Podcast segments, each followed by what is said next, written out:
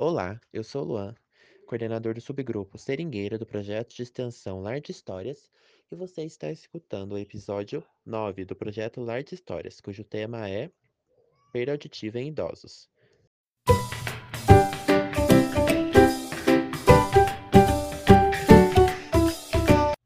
Para começar falando sobre perda auditiva em idosos, a gente tem que entender que conforme a gente nós vamos envelhecendo, o nosso corpo vai passando por uma série de alterações biológicas que resultam em perda de, de certas capacidades. Uma delas é a audição, mas também a gente pode exemplificar a visão, a mobilidade.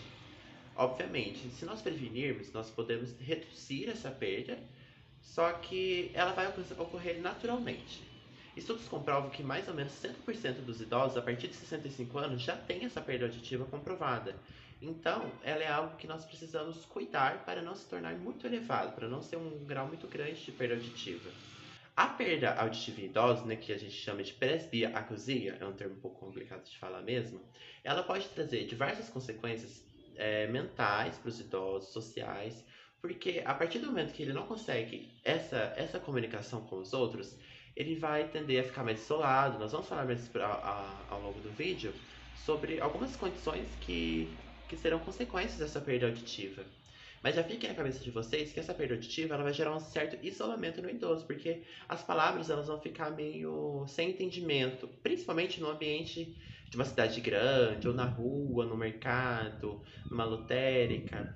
Essa comunicação ela vai ficar muito prejudicada. E é nesse momento que nós teremos sérias consequências para a saúde mental desse idoso. Existem diversos fatores de riscos para o desenvolvimento da, da perda auditiva, Três que a gente vale ressaltar são a hipertensão arterial, que traumas e tabagismo. Temos várias outras condições, mas vamos deixar ressaltado aqui essas três. Então, pessoas que já têm essas condições já é um motivo de ter mais atenção, mais, um, um maior cuidado com a audição.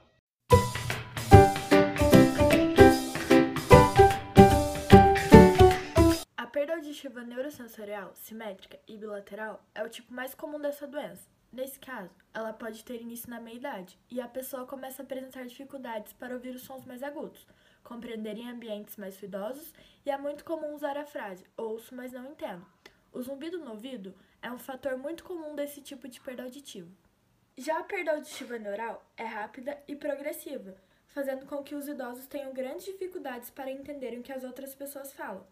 Isso acontece devido a uma redução dos neurônios cocleares e pode estar diretamente ligado aos déficits cognitivos e problemas de coordenação motora.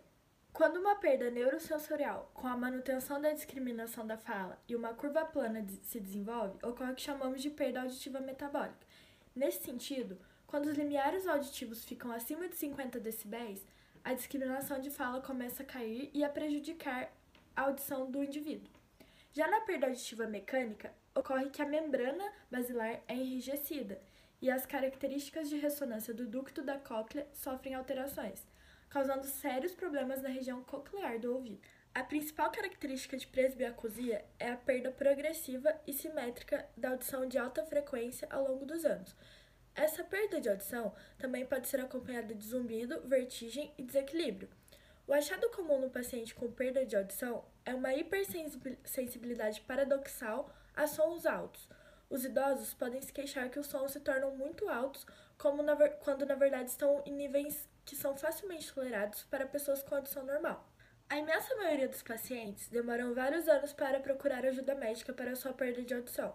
Esse fato ocorre, em partes, devido ao início insidioso da doença, bem como ao estigma negativo associado ao uso de aparelhos auditivos. A maioria dos idosos encara algum grau de perda auditiva como inevitável e não tratável. Entretanto, a presbiacusia, quando não reconhecida e tratada, pode levar ao isolamento social progressivo e até à depressão, principalmente se o paciente também tiver outras limitações funcionais, como dificuldade para andar ou déficits visuais. O zumbido também pode ser um problema importante na presbiacusia. O som é geralmente descrito como um zumbido afetando ambos os ouvidos ou difusamente dentro da cabeça. Qualquer pessoa que sinta algum grau de perda auditiva deve procurar um otorrinolaringologista. Esse médico é capaz de diagnosticar a deficiência auditiva e identificar suas causas, com um exame chamado audiograma. O médico é capaz de identificar as perdas auditivas. Durante esse teste, com fones de ouvido, você irá ouvir som destinados para um ouvido de cada vez. O otorrinolaringologista apresentará uma gama de sons, frequências e palavras para determinar a sua capacidade auditiva. É necessário, nesse momento de perda auditiva, nesse momento dessa fase da vida dos idosos, que se tome cuidado para que algumas coisas não comecem a acontecer além dessa perda auditiva, né? Porque essa perda auditiva ela pode trazer tanto uma saúde mental, uma, uma saúde física piorada, quanto uma saúde social dessa vida do idoso.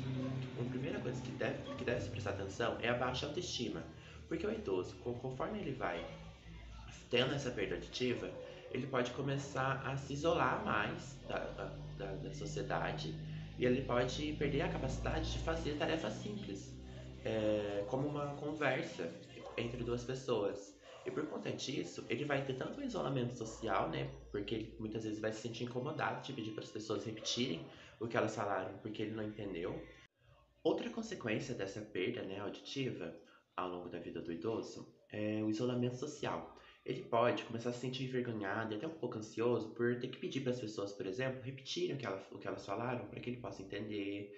E isso vai acabar acarretando na vida dele que muitas vezes ele para de encontros familiares, ele para de encontrar os amigos, ele para de um convívio social, ele se isola mesmo. E isso pode gerar uma, uma consequência lá na frente de uma depressão, de um quadro ansioso nesse idoso. Por isso que é muito importante nessa fase as pessoas, principalmente os familiares, orientarem, estarem ali com ele, sempre visitarem, não reclamarem dele estar tá perguntando a, o que a pessoa falou novamente, fala que isso é normal, que isso faz parte da vida mesmo, isso faz parte do processo de envelhecimento. E por último, uma consequência também que deve ser muito bem observada é o enfraquecimento da saúde física e mental desses idosos. Porque a partir do momento que ele recebe o diagnóstico que essa perda auditiva está acontecendo, ele começa a impor para ele mesmo diversas barreiras para atividades do dia a dia, que podem ser atividades tanto básicas quanto atividades que exigem mais foco, mais concentração. E a partir disso, ele começa a perder uma qualidade tanto da saúde física quanto da saúde mental. Por isso que é muito importante ser observado tanto o contexto familiar, né? Como eu disse anteriormente, a família sempre está ali junto com esse idoso e fazer um acompanhamento com o fonoaudiólogo, com os médicos, para que seja reduzida ao máximo essa perda auditiva, para que esse idoso possa se sentir o mais confortável possível né, nessa nova fase da vida, para que ele seja acolhido pelos outros familiares e esses sintomas não se desenvolvam. Muito obrigado por chegar até aqui. Conheça nosso Instagram, arroba Histórias, e nosso canal no YouTube, Lar de Histórias. Até o próximo episódio.